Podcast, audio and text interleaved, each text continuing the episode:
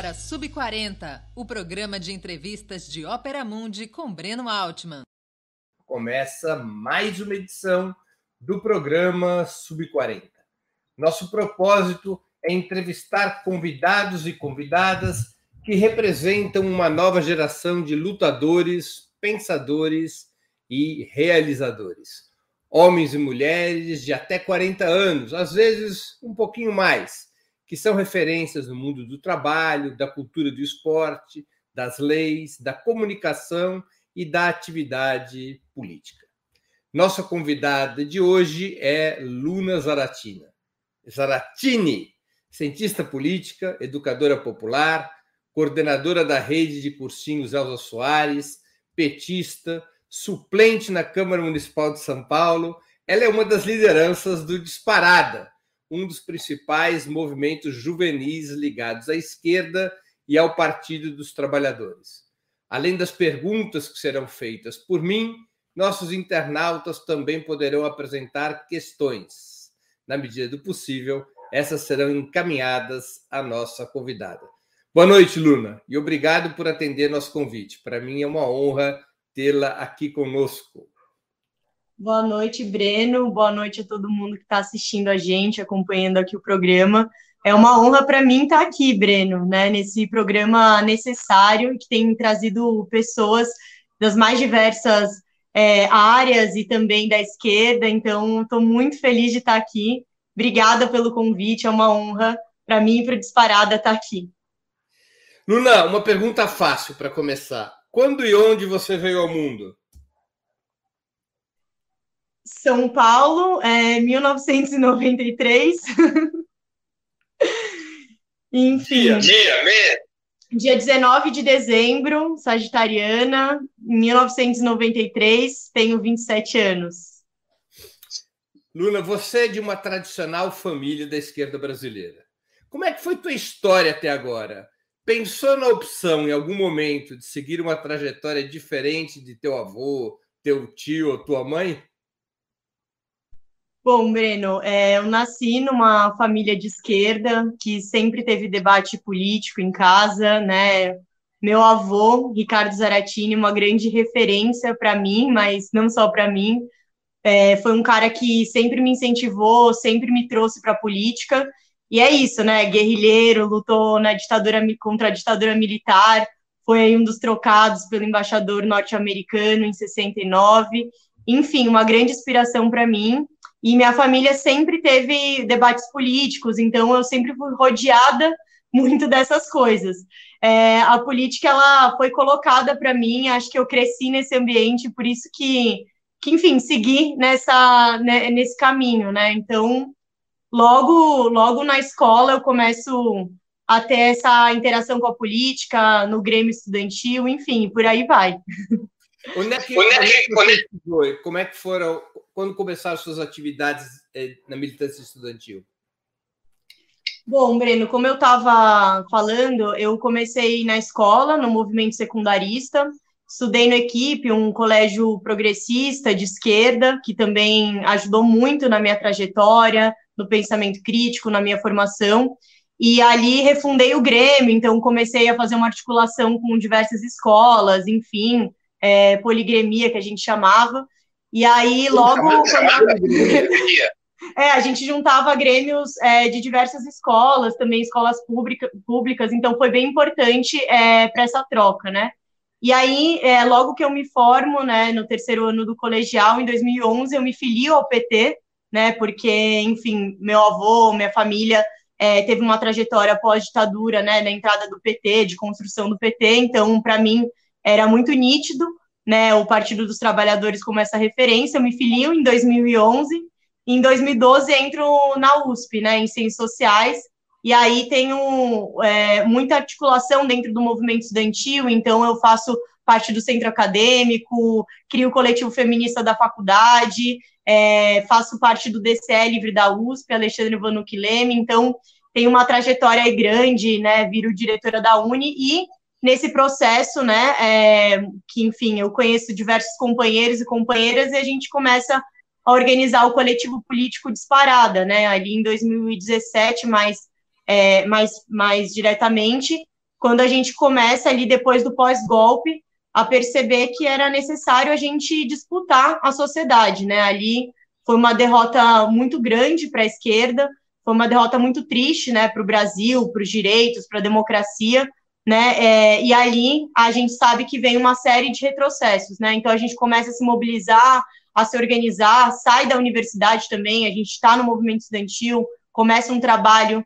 aí de base, né, nos territórios, com a rede de cursinhos populares, Elza Soares, com uma série de, de ações, então, regularização de, é, de moradia popular, trabalho é, jurídico na ponta, a gente começa a fazer debates, formações, e aí a gente vai criando é, o disparado, assim, até que a gente chega num ponto de decidir disputar as eleições. Então, em 2020, eu fui candidata a vereadora aqui na cidade de São Paulo, fui a mais votada é, jovem do PT, então foi muito bom. É, e acho que isso tudo é resultado né, desse processo coletivo, desse trabalho de base, dessa é, intenção nossa de fazer a mobilização, de estar tá atuando, de perceber que o caminho era mais embaixo, assim. Então, um pouco dessa trajetória que começa muito referenciada ali na minha família e depois se segue nas lutas, né? Nas lutas dentro, depois fora da universidade, é, também para entrar na universidade, mas, mas é isso, assim, um pouco dessa trajetória. Luna, conta um pouco mais sobre o Disparada. Ele é o quê? Ele é uma corrente dentro do PT e da juventude do PT? Ele é um movimento que extrapola o PT? Qual é a inspiração para criar o Disparada? O Disparada não é uma corrente é, do PT, a gente é um coletivo político de juventude referenciado no Partido dos Trabalhadores, filiado ao Partido dos Trabalhadores. É, o, por que, que a gente é diferente, né? Que eu acho que é uma grande pergunta nós é, temos uma noção de que a gente precisa fazer a disputa para fora, para fora das organizações de esquerda, né? Ali voltando um pouquinho, Breno, quando a gente teve o golpe de 2016, né, que impeachmentou a nossa ex-presidenta Dilma, que depois veio as reformas trabalhistas, da Previdência, a retirada de direitos, veio a prisão injusta, né, é, no ex-presidente Lula, a gente tem uma noção de que é preciso a gente disputar a sociedade, né, fazer a disputa das massas, e fazer com que é, as pessoas viessem para o campo da esquerda, viessem para o PT.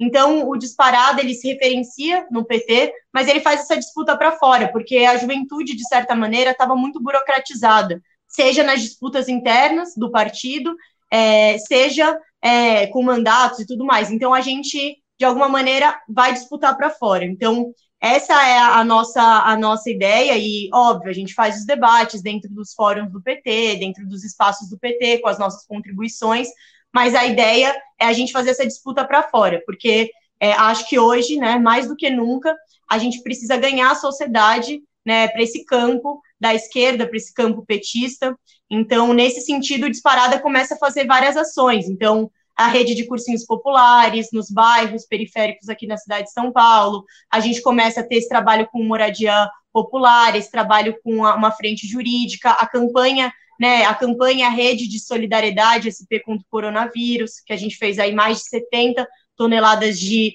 é, de doação de alimentos, materiais de higiene, produtos de limpeza. A gente tem informações, então, formações do feminismo marxista, é, nas questões LGBTQIA+, nas questões antirracistas, a gente atua no movimento é, secundarista, mas também nas universidades privadas, nas, nas particulares, né, nas públicas. Então, a gente, é, de alguma maneira, tem essa disputa da sociedade, né, que, que é o necessário. Né? Quando a gente teve a vitória do Bolsonaro em 2018, a gente teve uma derrota estratégica, né? E Bolsonaro ganhou nas urnas, mas também ganhou nas narrativas, né? Na, na opinião pública. Então, é preciso que a gente faça essa disputa com muita mobilização, mas com muita formação política. Então, nesse sentido, disparada, ele, ele atua é, para fora, então, nessa disputa para fora e se referencia no PT, né? Porque o PT, na nossa opinião, é o partido, é um instrumento de transformação social, é um instrumento de transformação política, tanto pelo que já fez pelo Brasil, quanto que pode fazer, né? Porque hoje a gente está num cenário é, um tanto complicado, de tantas crises, e nesse sentido que a gente faz é, essa, essa disputa, né? Então, não, não somos uma corrente dentro do PT, a gente é um coletivo aí de juventude, disputando pessoas para o PT, disputando pessoas para esse campo. E acho que a gente tem sido bem sucedido, né, nesse, nesse ponto. Luna, quer dizer, vocês não são apenas um movimento estudantil, vocês não atuam apenas no movimento estudantil. Tem uma atuação para além disso. Sim, para além disso, é, até porque é, exige um pouco mais, né? Hoje as, as universidades elas estão em disputa também, né? Em muito ataque. Se a gente ficar só dentro da universidade, a gente também nem consegue defender a ciência e a universidade. Então, é preciso que a gente esteja mobilizando, estando onde os jovens estão. Então, por exemplo, um projeto que a gente tem, que é, a gente nomeou de Revolução do Amanhã, né? Porque se o presente é de luta, a, é, ao amanhã nos pertence. É, a Revolução do Amanhã é esse projeto que a gente faz com a juventude de escolas públicas, onde a gente faz debate. Então, a gente precisa né, é, tá, tá além, né, além do movimento estudantil. Apesar de eu acreditar que o movimento estudantil é fundamental, né, para a disputa de consciência, para a disputa da universidade e tudo mais. Mas a gente, através da educação popular, é, tem muita ação territorial, a gente está nos bairros, então, é, nesse sentido, a gente acaba atuando é, no movimento de juventude, né? E a juventude está em todos os cantos, né? Infelizmente, nem toda a parcela da juventude está dentro da universidade, né? Então a gente precisa estar tá, é, dialogando com esses jovens. A gente fala de juventude, né, Breno? Mas são juventudes, né? No, a, gente, a gente sabe que tem vários recortes, vários interesses, é, áreas de atuação, então a cultura é um lugar de disputa, né, a, a, o movimento estudantil, a educação, né, os espaços onde estão a juventude, então nesse sentido a gente vai um pouco além do movimento estudantil. E como é que vocês se organizam? Vocês têm núcleos setoriais? Como é que funciona a disparada? Olha, a gente tem as nossas direções, né, nacional, estadual, é, a gente tem as nossas direções municipais, a gente tem núcleos, né, de base, então, é, tanto territoriais quanto também na universidade, e a gente tem essas frentes de atuação, né, que os nossos militantes se colocam é, para isso. E é importante falar, né, que o Disparado é esse coletivo nacional, Breno, então a gente está aí tocando a juventude, encantando a juventude em todos os cantos do Brasil. Então, São Paulo, Espírito Santo, Minas Gerais, Bahia, Ceará, DF, é, cada canto do Brasil a gente vai estar tá, é, construindo é, esse campo né, da esquerda, esse campo do PT, né, e, e trazendo a juventude para dentro do PT. Acho que disparar dessa porta de entrada também é, para a gente estar tá aí atuando, né, e, enfim, transformando e, e construindo é, não só o partido, mas construindo esse movimento, né? Pessoas que estão aí, tanto referenciados no PT ou não, podem estar tá, é, nesse espaço e vão ser chamadas, né, convocadas, e a gente se coloca aí como esse grupo, né, como esse coletivo de resistência, né, resistência a esse governo, é, resistência na construção diária, nesse trabalho de base, que eu acho que é fundamental e que, de alguma maneira, se perdeu, né, nos últimos anos e que, e que é fundamental, né? A luta é diária e se a gente quiser, né, de fato, transformar o Brasil, a gente vai precisar das massas, né, de um apoio popular muito grande. Então, é fundamental que a gente faça essa disputa de consciência política, que a gente faça essa mobilização, que a gente esteja na ponta, que a gente esteja é, construindo é, e fazendo política, né? Porque a criminalização da política é algo, algo é, nítido, né? Que a gente vê e cada vez mais forte. Luna, como é que funciona essa, essa rede de cursinhos que vocês montaram? É uma rede oficial? São cursinhos formais? Como é que funciona? Olha, os cursinhos né, é, populares não são, de alguma maneira, regulamentados, né? Mas a gente tem essa rede de cursinhos populares, a gente nomeou é, de Elza Soares, porque acho que a Elza é essa pessoa que é representante aí do povo brasileiro, mulher, preta, tem uma história muito sofrida, né, de exclusão social, inclusive de exclusão, né, da educação, mas a Elza sempre se posicionou, né, sempre se colocou no lado certo da história, seja pela música, seja pela arte, seja pelas suas falas, né, e a gente criou essa rede ali em 2018, e hoje a gente tem algumas unidades né, pelo estado de São Paulo, então em Ribeirão Preto, em Cachoeira Paulista e aqui na cidade, na capital. A ideia é a gente trazer né, professores, são voluntários, colaboradores, então a gente tem é, aulas aos sábados gratuitas né, para estudantes é, de escolas públicas, das periferias, onde a gente faz uma preparação né, é, para o vestibular. A gente sabe que é muito desigual a entrada né, na, na universidade, o acesso, então a gente busca, a partir disso, é, essa, essa, essa tentativa de colocar essa juventude para dentro. Né? A gente também, a partir do cursinho, faz diversos debates né, com esses jovens. Então, a gente fala que a gente também está preparando para o vestibular, mas a gente está preparando para a vida, né? A gente está formando gente, porque o Paulo Freire sempre falou, né? Que a educação ela não muda o mundo, a educação muda as pessoas e são as pessoas que mudam o mundo, né? Então, a educação popular, ela vem muito nessa visão crítica, né, da sociedade, nessa construção é, de emancipação política, de sujeitos, né, transformadores da sua própria história, e eu acho que o cursinho, ele tem sido muito bem-vindo, uma resposta, né, a esse governo, uma resposta ao momento político, é, e a gente se organiza, né, com professores voluntários, com colaboradores, é, com também atividades culturais. É importante isso, né? Muita gente fala da igreja, fala dessas questões, né? Ah, os evangélicos, etc., como se eles nunca tivessem existido, né? Eles sempre existiram, mas é essa questão da sociabilidade, né, Breno, que eu acho que a esquerda é, não entende, né, dessa falta de contato, desse trabalho de base, dessa sociabilidade, né, cotidiana, desses espaços é, de sociabilidade que a gente faz do debate político, né, a partir da necessidade das pessoas, da demanda das pessoas. Então, a rede de cursinhos populares tem crescido bastante nesse último período, com atividades e também com as aulas. E a gente teve aprovações, né, em universidades públicas, mas também em universidades particulares. E quando um jovem entra, quase que é a gente que entra, e a felicidade é muito parecida. E quando um jovem entra, é uma geração, né? E aí a ocupação da universidade, esse debate, né, de que a gente precisa também fazer a luta dentro da universidade é algo muito trazido, né, na nossa rede de cursinhos populares, que é esse trabalho do Disparada, né, que tem, que tem organizado. Luna, é, os cursinhos são pagos? Se eles não são pagos, como é que eles se sustentam? Olha, Breno, os cursinhos eles são gratuitos, a gente não cobra absolutamente nada, nada dos estudantes. Alguns cursinhos têm o costume de cobrar uma entrada, etc., matrícula. O nosso não tem nenhuma cobrança. E aí, como eles se sustentam, né? Através de uma velha, velha questão da esquerda, né? Através da contribuição militante.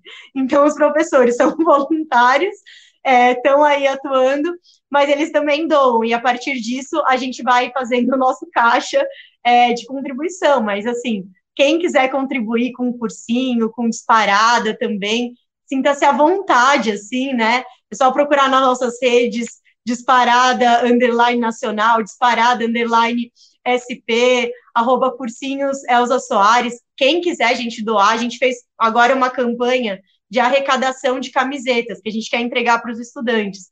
E aí muita gente ajudou, Breno. Então acho que é nesse sentido que a gente vai construindo essas pontes, esses laços também. E, e é um pouco assim. Mas é, a educação popular, a educação, ela compensa muito, assim, né? Então é algo que é quase um mosquitinho que te pica e você não consegue mais sair. Então é assim que os cursinhos eles se organizam. Quantos é, Quantos alunos estão matriculados nesse ano nos, nos cursinhos Alza Soares? Atualmente a gente é, atende 200 estudantes, né? E aí esse ano a gente vai ampliar porque a gente está num processo de criação lá em Ribeirão Preto, então provavelmente a gente vai aumentar esse número, mas atualmente a gente está com 200 estudantes de escolas públicas, regiões periféricas, e eu acho que tem sido incrível, né? A gente fala que a gente acaba fala que vai ensinar, que vai, que vai dar aula, etc., mas a gente acaba aprendendo demais, assim. E essa juventude, né, mais jovem aí que eu, que a nossa geração, é uma juventude que vem com tudo, Breno, assim, querendo discutir as coisas, debater, se colocar, questionar o mundo. Então, é, tem sido tem sido fundamental é, para nós, né, para renovar essa essa juventude, porque a gente precisa juntar aí o pessoal. Eu vou te colocar aqui uma pergunta de um dos nossos espectadores, Luna, o Pedro Augusto. Ele pergunta o seguinte: Luna, como recriar o movimento ascendente da esquerda como foi nos anos 80? É possível dialogar com os não desconstruídos? Com certeza, né? A gente precisa dialogar, a gente precisa entender é, que se a gente não acreditar que é possível mudar nas, as pessoas, a gente não faz mais política, né? Política, na sua essência, é a disputa das ideias, é, é uma disputa. Então, a gente precisa voltar a dialogar, né, para além né, da, da esquerda, principalmente com a grande massa das pessoas, né? Que, que aí não nem se posicionam, não se colocam, mas que são levadas, né, às vezes por discursos da grande mídia, é, por opiniões construídas e, e, sem essa, esse caráter reflexivo. Então, eu acho que a nossa atuação do Disparada, ela busca exatamente isso, né, fazer essa disputa para fora, essa disputa das massas, essa disputa das consci... da consciência política, da consciência ideológica, é, é preciso que a gente faça isso, né, e eu acho que isso não vai ser possível se a gente não tiver uma base de formação ideológica, se a gente não tiver conteúdo na nossa fala, se a gente não tiver uma boa leitura né, do que está acontecendo, das necessidades da população, porque hoje a gente tem a fome, o desemprego, os desalentados, a gente tem crises né, simultâneas, crise política, social, econômica, uma pandemia, é, uma crise pandêmica gigantesca aí, com mais de 440 mil mortos. Então, a gente precisa dialogar com as pessoas nas suas demandas, entendendo é, como essas pessoas se inserem né, na luta política. E é fundamental que a gente ganhe pessoas que não são da esquerda, né, que a gente traga para esse campo, é, porque senão, sozinhos, a gente não vai conseguir essa mudança, né. É, então, é possível, é, eu acredito nisso, e a gente tem trabalhado muito para que isso aconteça, né? E acho que são vários casos já que, de pessoas que, que entram, que se descobrem na política, então é, acho que tem sido bom, positivo e necessário, né? Acho que se a esquerda não souber dialogar e trazer essas pessoas e nem ganhar essas pessoas, então a gente está mal. Então a gente está mal. Mas a gente tem conseguido. Luna, muitos analistas e militantes criticam a excessiva institucionalização dos partidos de esquerda, incluindo o PT, o que teria levado ao afastamento das atividades de educação, organização e mobilização do povo. Você concorda com essa análise? Olha, Breno, é, eu acredito né, que o Partido dos Trabalhadores, como eu falei no início, foi fundamental para uma série de mudanças, né? É, e mudanças é, que trouxeram aí o povo para o centro, né? O Lula falava muito disso, o povo dentro do orçamento. Acho que a história é, do PT é uma história que se confunde com a história da democracia, dos direitos, das lutas sociais. O PT é um produto histórico, né? Assim como Lula, dessa luta, né? Desse enfrentamento ali no final da ditadura, né, do neoliberalismo, etc. Então, eu acho que, é, que o PT vem nessa construção.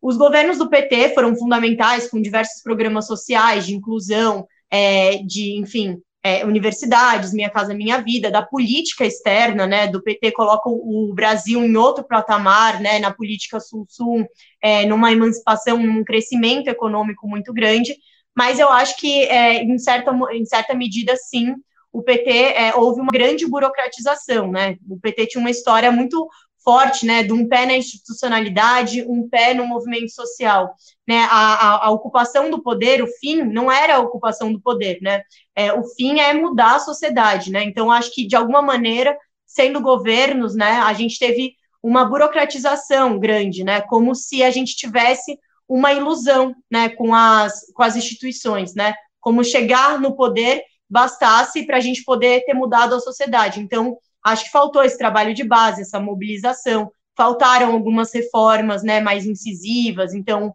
a questão da reforma tributária, a reforma da mídia, é, a reforma, por exemplo, da na questão, a pauta da segurança pública, que eu acho que foi é, um, um pouco deixada de lado. Então, acho que teve sim essa burocratização, mas eu acho que nesse sentido a gente tem trabalhado em outra perspectiva, né? O PT tem é, se avaliado, enfim, feito alguns balanços. Eu acho que nesse sentido a gente precisa é, avançar, né? E acho que avançar significa a gente construir outros, outros caminhos, né? Então acho que esse trabalho de base retomado é fundamental, o enfrentamento é, nítido né, ao governo Bolsonaro, a gente ter as políticas como a gente fez, né? Então, de, da questão de 600 reais, do auxílio emergencial, a gente enfrentar é, é, o governo, a gente construir essas alternativas, os movimentos sociais se colocando. Eu acho que assim a gente vai, vai caminhar, né? Voltar melhores. Então, eu, eu acredito que sim, houve essa burocratização, houve esse fechamento de portas, mas que isso está sendo é, reconstruído, né, de alguma maneira, renovado, né, acho que a renovação política, ela passa por isso, né, por essa radicalidade, por a gente entender o foco do problema e por a gente atuar. Reforma política também, como o Igor colocou aqui, é, faltou, com certeza, para a gente ter o povo representado, né, na Câmara, nas câmaras, né, o povo representado no poder. Luna, tem uma outra pergunta de um espectador. Ele assina como aquele que não deve ser nomeado. A pergunta é: qual o horizonte político do Disparada? Bom, eu, espero, eu não sei o que esperar, né, de uma pessoa que tem esse, esse nome, né? Quem será, né? Mas, enfim, a gente tem um horizonte é, socialista, né, um horizonte de transformação radical da sociedade, a gente está aí se encontra nesse campo da esquerda e a gente entende que o PT é esse, esse caminho, né, esse instrumento, como eu falei aqui já na entrevista, mas mas é isso, a gente a gente quer ver um mundo muito diferente do que está colocado agora, né? E esse esse mundo passa por essas é, discussões de classe, de raça, de gênero, né, de sexualidade. Acho que passa por uma mudança radical é, da sociedade, né? A gente fala muito, né? A gente está aí no movimento estudantil, na educação popular, mas a gente tem um projeto político, né, que é, é construído a partir, né, de, dessa discussão do PT, desse horizonte estratégico. Então, a gente a gente tem que se colocar nessas lutas, né? É, e acho que não tem como a gente ter um mundo diferente dentro do capitalismo, dentro desse sistema político-econômico que a gente vive. Então, a gente tem esse horizonte político. Luna, eh, em outros países da América do Sul, como Chile e a Colômbia, nós temos acompanhado verdadeiras ondas de rebelião popular desde 2019, com fortíssima participação da juventude e das mulheres. Por que, que você acha que ainda não temos um fenômeno semelhante no Brasil? Pergunta de um milhão de dólares. É, sim, acho que a juventude é, tem se colocado na América Latina como um todo. Eu tive uma experiência muito importante pelo Disparado, a gente foi conhecer é, companheiros na Argentina, é, onde a gente fez vários desses debates, né? Acho que a Argentina foi palco é, de muita luta, da luta das mulheres, principalmente. É, e eu acho que a gente tem uma dificuldade né, histórica do nosso país da gente conseguir fazer essas mobilizações, né? acho que está para a ordem do dia a gente está ocupando as ruas, a gente está participando e fazendo essa mobilização, até porque a gente tem um governo genocida, um governo que tem atacado né, a juventude, tem atacado as mulheres, os negros e negras, tem atacado o povo é, brasileiro. Eu acho que falta é, essa, essa noção né, de, de politização, essa consciência política. Então, acho que esse trabalho de base ele tem que ser constante é, para além das eleições. Acho que as eleições elas são um ponto alto, né, de diálogo, de troca, de conversa, de proposição de projetos, de apresentação de saídas. E eu acho que falta esse passo além, né, nessa conscientização é, ao longo, né, do, do tempo. É, que leva, né, enfim, as pessoas a estarem ocupando as ruas, a estarem se mobilizando, a estarem entendendo que elas precisam é, lutar e fazer parte de projetos coletivos para terem mudanças, né? Acho que o neoliberalismo, né, o capitalismo em si, é um conjunto de valores também, e esses valores, né, como do individualismo, é algo que é, permeia, assim, muito. Acho que é, a gente teve sempre nessas discussões uma classe trabalhadora que é, visa a luta, né, pelos direitos econômicos, etc., mas que a gente ainda tem uma dificuldade dessa dessa conscientização. Então, por isso que esse trabalho político na, na base, ela, ele é fundamental, e acho que falta isso, né? Falta isso para a gente ter essa ativação. Mas a juventude tem se colocado, Breno, assim, acho que a juventude foi a primeira a se colocar no governo Bolsonaro, a ocupar as ruas, então foi o 15 de maio, ali no primeiro ano é, do governo Bolsonaro, os estudantes tomaram as ruas, a gente ocupou, né, a partir dos cortes, né, a corte nas pesquisas, corte nas universidades, o Bolsonaro, né, e seu governo tem tentado estrangular as universidades, né, sufocar a educação, a ciência, que são justamente esses espaços de reflexão, e acho que a juventude tem dado é, recado também de ocupar, né, agora, é isso, a gente precisa trazer novas camadas da sociedade para ocupar esses espaços, fazer esses debates, né, atualmente a gente tem algumas mobilizações vindo aí. Então, a gente tem a greve dos professores municipal, aqui já mais de 100 dias de greve por conta de cortes de salários, por conta da volta às aulas. A gente tem também uma manifestação que vai acontecer no dia 29, de retomada disso. A gente teve manifestações quando teve o caso do George Floyd, né, na questão do racismo. Então, acho que existem, é, é, existem mobilizações, só que elas precisam se ampliar. E acho que é, essa é a busca, da gente conseguir ampliar. E, por um outro lado, a extrema-direita também tem se organizado ocupando as ruas, o que é bem preocupante de um governo como o do Bolsonaro ter esse caráter popular, né? E acho que por isso, mais do que nunca, a mobilização ela é uma resposta, né, para a gente contrapor é, todo esse projeto. Luna, a extrema-direita, o bolsonarismo, tem espaço na juventude? eles conseguem ter militância, mobilização em setores juvenis? Olha, é, tem, tem muitos jovens, né, é, bolsonaristas, tem muita gente que dialoga é, nesse campo, um campo obscurantista também, não só da extrema direita, mas da direita. A gente viu, né, também diversas figuras ali que foram é, protagonistas é, na derrubada, né, no golpe é, da ex-presidenta Dilma, que eram figuras jovens. Então, acho que existe sim esse caldo é, da direita, e também a gente tem que pensar que nós, né, da esquerda, estamos nadando contra a corrente. Então, a, esse pensamento é o hegemônico, né, o pensamento é, é, da direita, né, no geral.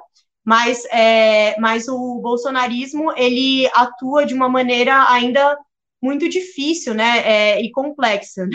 tipo, eles têm uma organização que ela é orgânica, mas não, não parece ser uma organização tão fechada, tão, é, tão difundida. Então, é, atuação muito forte nas redes sociais, mobilização, para essa última mobilização que teve é, no Dia das Mães, assim, eles organizaram é, vídeos, então, encontre a pessoa que você tem no seu estado, que vai te guiar, etc. Então, é, acho que por meio dessa de, desses debates, assim, tipo, pelas redes, dessa forma meio desorganizada, dessa forma de eu, eu contando uma mentira, uma verdade, dessa coisa muito diluída, eu acho que eles vão construindo uma base orgânica, né? Mas, assim, que existe uma filiação, que existe um processo é, de núcleo é, basilar das bases, eu não sei dizer, mas que existe sim, né, é, essa disputa, né, na, na juventude existe seja por, por esses meios né, digitais de comunicação, seja é, por conta mesmo do que o governo fala, né? Então, das mentiras, da, das, das fake news e tudo mais. Então, ele encontra, sim, ressonância nisso, é, mas a juventude também tem se colocado né, no campo da esquerda. Eu acho que hoje é, a gente tem visto muito mais pautas é, de esquerda chegando, de esquerdas chegando para a juventude, né? Eu acho que a gente precisa incidir, ocupar as redes, mas também ocupar as ruas, ocupar as escolas. É, acho que, que é nesse sentido que a gente tem que trabalhar.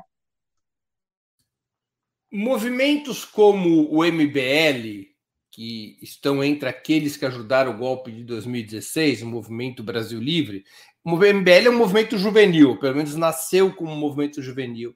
Ele disputava ou disputa, por exemplo, as entidades do movimento estudantil, os CEAs, os DCEs, as UES, a UNE, ou a direita ou fez uma opção por se organizar em paralelo às entidades que tradicionalmente organizam a juventude no Brasil? Bom, é, o MBL essa, tem essa feição, né, juvenil, mas a gente sabe que por trás é, do MBL tem muito financiamento, financiamento internacional e tudo mais.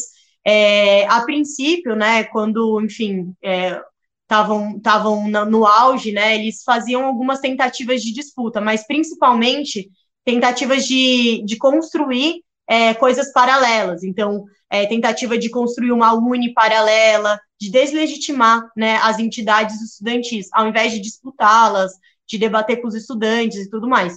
É, ao contrário de uma direita tradicional. Então, o PSDB é, costumava ir, né, o DEM, PSDB, costumava é, ir na, nos congressos da Uni, em disputar o EE, alguns, alguns lugares, algumas faculdades, né, onde a direita estava organizada tradicionalmente, mas é, o MBL em si, a extrema-direita, é, opta muito mais por desconstrução né, das entidades, desses espaços, né? Acho que é muito mais o jeito deles fazerem na política deles, né? De não disputar as questões, mas de ter esse debate antipolítica, né? Então, a antipolítica é um discurso político é, utilizado muito por, é, por esses, esses sujeitos. Até se você for ver depois, tem entrevista do Kim Kataguiri falando assim, nossa, eu não falaria todas as coisas que eu falei antes de ser deputado, né? Aqui é muito diferente. As pessoas trabalham, a gente tem que discutir, realmente tem coisas para fazer. Então, assim, acho que tem também essa caída de moeda, assim, mas hoje eu acho que eles estão bem é, desorganizados e fragmentados, né? Então, tem racha do Holiday, do, do Kim Kataguiri, etc. Eu acho que eles estão. E acho que vai passar, né, Breno? Uma grande reorganização dos partidos é, para essa eleição. A gente tem visto pessoas saindo né, é, do PSDB, entrando no PSDB, pessoas se organizando aí bem, etc., é, para a gente poder é, entender como vai ser esse jogo político, mas hoje eu acho que a MBL perdeu muito mais a força do que tinha, justamente porque eles apoiaram né, é, esse, esse, o golpe, esse governo desastroso do Bolsonaro, né? Quem foi com ele se afundou junto, né? Moro achou que ia sair bem, as pessoas acharam que ia sair bem, mas quem foi junto está se afundando, né? E eu espero que a gente afogue de vez o Bolsonaro, né? O mais rápido possível, é, que a gente não tenha que esperar 2022, né? Mas até lá a gente vai trabalhando para isso. Mas, Luna, o... teve um candidato à Prefeitura de São Paulo no ano passado, com origem no MBL, que teve uma votação expressiva, né? O Mamãe Falei, o Arthur Duval, ele chegou inclusive a ficar na frente do candidato do PT, o Gilmar Tato. Isso reflete força do MBL? Então, Breno, acho que reflete né, o que a gente falou, né, a força do discurso dessas ideias. Acho que essas ideias mais à direita, de Estado mínimo, é, dessas ideias né, é, ideológicas contra a esquerda, né, ele é muito. É, o Mamãe Falei é um cara que se coloca nos debates de maneira efusiva, quero vir aqui e desmascarar todo mundo, também esse discurso antipolítica, isso sim, isso está colocado é, na sociedade, como eu falei, a, o bolsonarismo, a extrema-direita encontra é, ressonância na juventude. É, mas se isso significa um trabalho de base do MBL, eu não, eu não arriscaria em dizer, porque é, eles podem se organizar nas redes, eu acho que pode ter essa organização. Só, é, só acho que não é uma organização que a gente vê tão fortalecida quanto antes, né? Até porque o, o Mamãe Falei, essas pessoas trabalham muito numa perspectiva individual, né? Inclusive, é, todos esses, esses agrupamentos, Renova BR, é, é, todas é, esses agrupamentos que formam novas lideranças, eles eles não precisam de tanta é, aglutinação, né, concordância política, né? Eles se juntam em frentes para disputar a eleição, para disputar as coisas, mas não necessariamente eles têm um alinhamento, né? Então a gente fala muito da direita, da esquerda, né, tendo essa, é, essas várias divisões, mas a direita também é, é, fragmentada, né? Só que eles se alinham num ponto, nos pontos mais é, assim nevrálgicos. Então vamos retirar direitos, vamos cortar investimentos, vamos é, atacar a população. E eu acho que o mamãe falei, ele encontra essa ressonância. Agora, se isso é resultado de um trabalho do MBL, a gente precisaria analisar bem, assim, né, para poder fazer essa afirmação. Eu acredito que não, acredito que tem muito mais a ver com esse discurso que tem crescido, porque existe uma disputa ideológica na sociedade, por isso que a esquerda não tem que se furtar dessa disputa ideológica. A gente não pode ter medo de falar que a gente é de esquerda, a gente não pode ter medo de ter um programa é, político, a gente não pode ter medo de falar o que, o que a gente acredita mesmo, é, porque existe essa, essa, essa disputa colocada na sociedade, né? Tem gente que fala ah, a polarização é Lula e Bolsonaro. A polarização está aí, está aí há muito tempo, porque a gente está num momento de acirramento, né? Acirramento das disputas políticas, da luta de classes, é, se vai ter eleição ou não, se vai ter qual vai ser o governo. Então, assim, acho que esse discurso ele encontra ressonância sim. Agora, não sei muito dizer se essa questão do MBL ela interfere, né?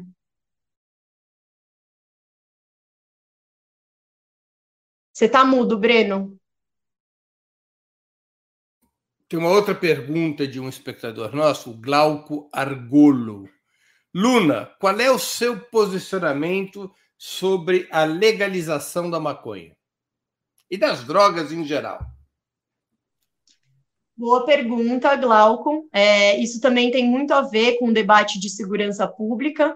É, eu, enfim, e o Disparada, a gente se posiciona né, em defesa da legalização das drogas, da descriminalização e de da gente pensar uma nova política de drogas, né? Uma nova política de segurança pública, porque a política de segurança pública que a gente tem, é, principalmente aqui no Brasil, mas enfim, na América Latina, é uma política de genocídio, né? Uma política de extermínio, principalmente da, da dos mais pobres, dos negros e negras.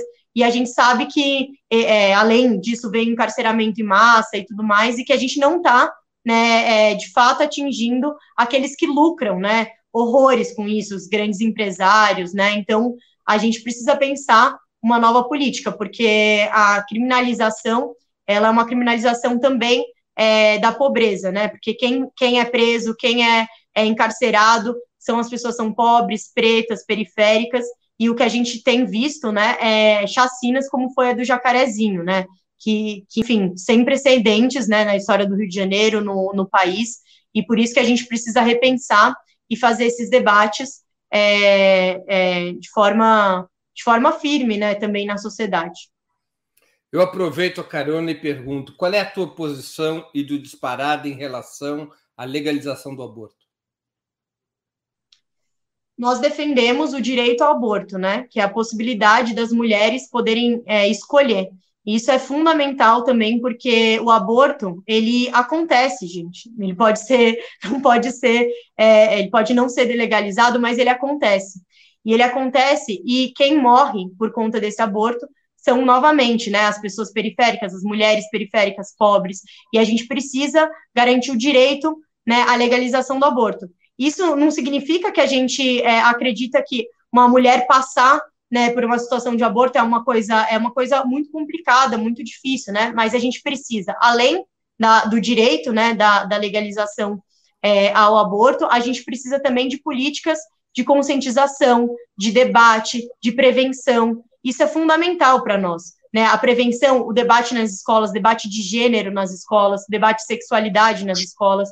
Se a gente se conhecesse mais, se a gente fizesse esses debates, é, é, se a gente conseguisse colocar isso para a sociedade, ter acesso, né, às medidas protetivas, preventivas, com certeza a gente diminuiria, né, o número de abortos, né, porque a gente falaria mais sobre isso. Então, é essa a nossa posição é, também em relação ao aborto. Luna, a esquerda colombiana, para citar um exemplo, tem estimulado greves e manifestações presenciais durante a pandemia. A esquerda brasileira, não, optando pela linha da mobilização digital, ao menos até agora. Quem que está com a razão? A esquerda colombiana ou a esquerda brasileira?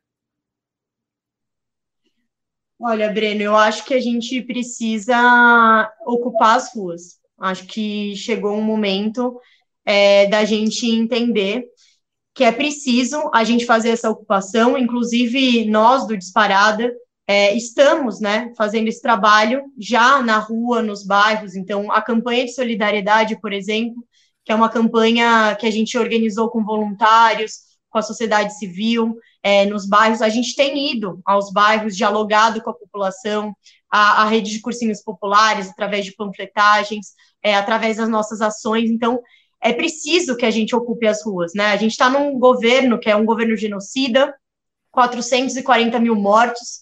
É, a gente tem, saiu essa pesquisa hoje, né? 1,3 milhão de brasileiros sem procurar emprego, né? Então, desalentados, o, o, o desemprego muito alto, a fome voltando no país. Eu acho que não existe mais perspectiva da gente não é, provocar mais essa incidência, né? Esse, essa mobilização, essa faísca, essa chama, porque não é possível que a gente consiga conviver né, com o governo. Acho que a única forma da gente da gente salvar vidas é a gente barrar o Bolsonaro. A gente fazer com que ele pare de fazer essas questões, que ele saia, que ele seja é, que a gente consiga garantir essa mudança. É, então, o Disparada tem se colocado muito nessa linha de frente, como a grande maioria dos brasileiros, né? Breno, que tem aí ido trabalhar, que não pôde ficar em casa, né, é, e que, infelizmente, não tem as garantias, né, para ficar em casa. Então, acho que a gente tem lutado muito, né, a esquerda como um todo, para ter os 600 reais, para a gente conseguir garantir que as pessoas ficassem em casa, mas a gente sabe que isso não é uma realidade. Então, a gente, eu acredito, né, nós acreditamos que a gente precisa fazer essa mobilização mais intensa, né, porque o Bolsonaro ainda tem apoio popular, né? Ele tem um, uma base de 30% aí de, de orgânicos que vão defender qualquer coisa que ele falar. Então, nós precisamos mostrar que existe um contraponto para esse governo, porque eu acho que o que aconteceu foi uma naturalização naturalização das mortes, as mortes se transformaram em números, deixam de ser pessoas, a gente para de dialogar. Tem gente que ainda não acha que o problema foi a condução do governo Bolsonaro, acho que a CPI tem feito um trabalho de tentar desmascarar, de atingir mais pessoas, mas a gente sabe que isso ainda é ineficiente, né? Que a gente precisa fazer esse olho no olho, buscar é, essa discussão. E acho que se o povo vai para a rua é porque o governo é, tem tratado né, a população, tem, o governo tem sido genocídio. Então, acho que é uma necessidade a gente é, ocupar as ruas como a gente já vem fazendo, né? Mas acho que as manifestações e mobilizações elas vão se intensificar porque o caos social é muito grande, né?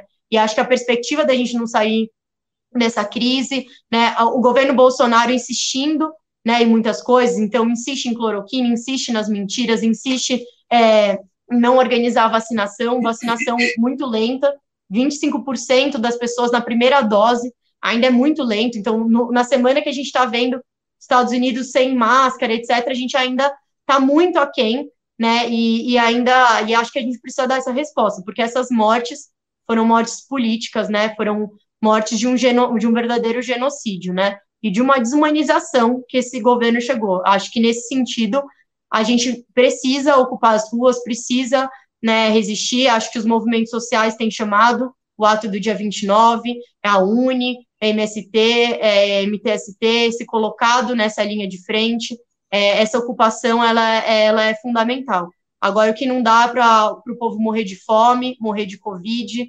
né, é, morrer porque é, tem, tem ficado na rua, então, nesse sentido, nós precisamos é, ocupar as redes e as ruas, né? Não são coisas contraditórias, não deveriam ser coisas contraditórias, né? É, então, acredito que sim, que a, que a, esquerda colombiana tem agido aí mais é, nessa questão de empurrar, de pressionar o governo, né? O governo funciona que nem panela de pressão. O problema é que o Bolsonaro, a gente nunca sabe o que ele vai fazer, mas a gente precisa é, reagir, né? Eu acho que é, naturalizar o que está acontecendo no país não pode ser um caminho. A anulação das sentenças contra o ex-presidente Lula e sua reabilitação eleitoral voltaram, na tua opinião, a dar protagonismo e força de atração ao PT entre os jovens? Ou o partido é hoje um projeto majoritariamente de cabeças brancas? Não, a busca pro, pelo PT aumentou demais, inclusive tanto no número de filiações, mas nessa vontade a juventude quer votar a primeira vez no Lula. Eu quero muito. Meu primeiro voto foi na Dilma, então ainda não tive a oportunidade de votar no Lula, mas assim, é, acredito que o Lula ele acaba, né, tanto pelas pesquisas que saíram agora, que acho que são um termômetro, né? Acho que nada está dado, acho que a gente precisa ter essa noção. O objetivo aí central do Bolsonaro é a perpetuação no poder, mudança de regime, é, sabe-se lá se vai ter eleição. Então, o Lula, ele é uma, é uma figura que move, né, é, que estoura essas bolhas, né, então acho que ele deu um fator muito grande de animação da militância, né, é, e sendo a possibilidade, né, a possibilidade de derrubar o Bolsonaro, então acho que, obviamente, ele vai aglutinando aqueles que são contrários ao Bolsonaro, que são é, da esquerda, e, e também aglutina a juventude, acho que o PT tem sido esse espaço, e a gente precisa trabalhar para ser um espaço que cada vez é, tenha mais juventude, né? É, acho que a gente sempre diz, né? A renovação política ela não vem só pela questão etária, né? Pela renovação também do nosso projeto político, mas é, com certeza a juventude é, tem que estar tá ocupando os espaços. A gente faz sempre esse debate e acho que ocupar os espaços também é transformar, é estar tá na política institucional, é estar tá nos movimentos sociais, é estar nas mobilizações, é estar no PT. Então eu, a gente tem trabalhado muito também para trazer essa juventude para o PT. Mas, obviamente, que o Lula ele move aí placas tectônicas e, e moveu muito é, a juventude, né? Que é fora Bolsonaro. Acho que grande parte da juventude, a juventude de esquerda, tem se colocado aí como fora Bolsonaro. Então, acho que acaba sim atraindo é, e trazendo mais os jovens, mulheres é, e todos e todas para dentro do PT, para dentro da esquerda, enfim. Lula, mais uma pergunta de um espectador. O José Fernando Cavalcante pergunta: Luna, o que você acha de uma linda aliança entre PT e PSOL, além do PCdoB, para uma vitória no ano que vem para o governo do Estado? Boulos ou Haddad? Parabéns, querida. Obrigada pela pergunta, José. É, nós, né, eu e nós do Disparada, a gente acredita muito numa frente de esquerda, né? Que bom que você colocou partido de esquerda, porque não tem como a gente fazer uma mudança de fato radical do nosso programa, de um programa é, além de progressivo, um programa de esquerda mesmo, né, que, que vá né, na raiz do problema. Então, eu acredito que alianças né, são super bem-vindas e necessárias. Acho que a gente viveu um período ali, né, em 2020, foram as primeiras eleições depois da, da eleição do Bolsonaro, que era necessária essa unidade de esquerda, era necessária essa construção. E acho que isso passa, é, passa pelo, pelas eleições, mas também passa por uma com Lula nessa semana.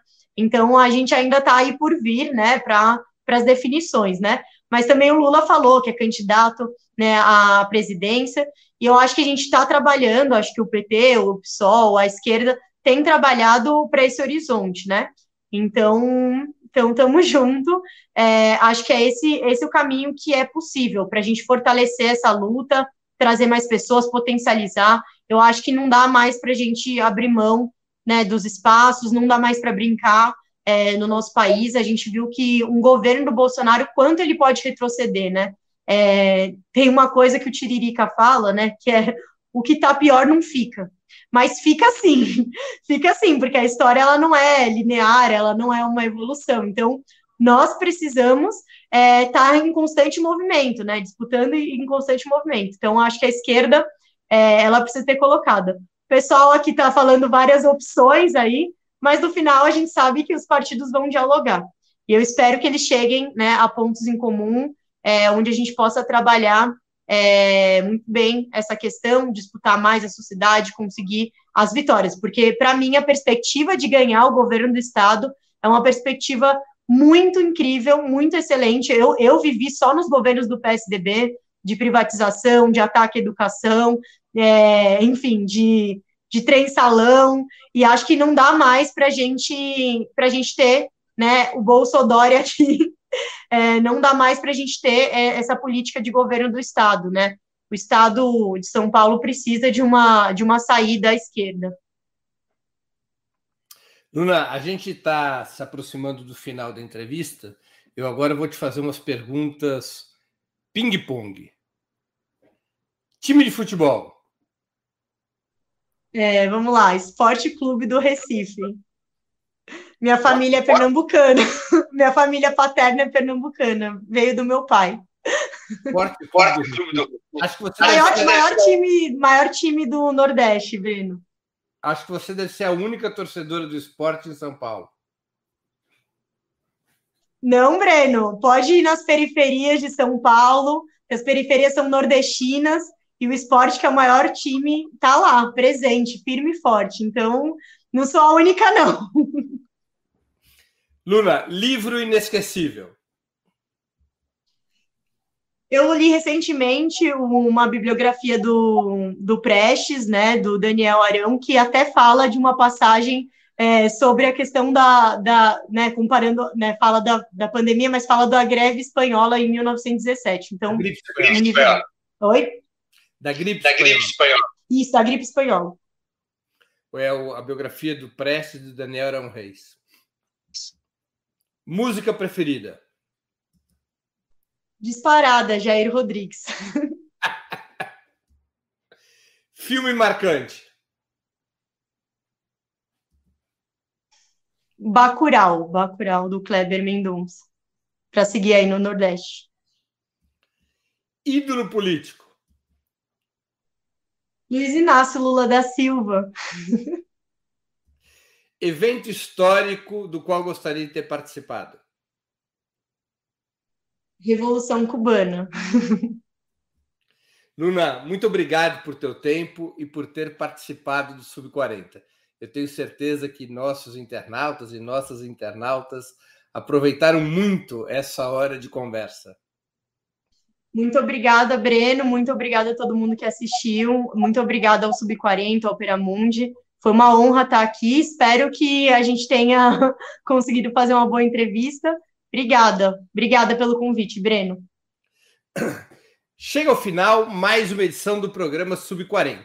Hoje nossa convidada foi Luna Zaratini, cientista política e dirigente do movimento juvenil Disparada. Eu queria agradecer a audiência, especialmente a todos que enviaram perguntas, pedindo desculpas por aquelas que não puderam ser lidas. Mais especialmente ainda, minha gratidão aos que contribuíram através do Super Chat ou do Super Sticker, aos que se tornaram membros pagantes do canal de Opera Mundi no YouTube ou que fizeram uma assinatura solidária em nosso site. A próxima edição do Sub 40 será no dia 27 de maio, quinta-feira, às 20 horas como de costume. O convidado será o escritor e biógrafo Camilo Vanucci. Biografias como instrumento de luta, seragrafias como instrumento de luta será o nosso tema principal nessa entrevista com o jornalista, escritor e doutor em ciências da comunicação Camilo Vanucci. Até lá, boa noite e um grande abraço.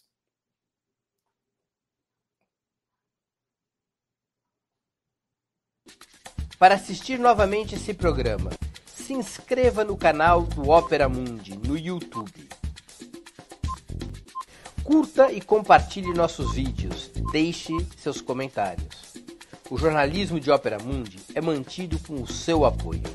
Faça uma assinatura solidária em www.operamundi.com.br. Com um pequeno valor mensal, você nos ajuda no desenvolvimento de um jornalismo independente e de qualidade. Obrigado pela audiência e até a próxima.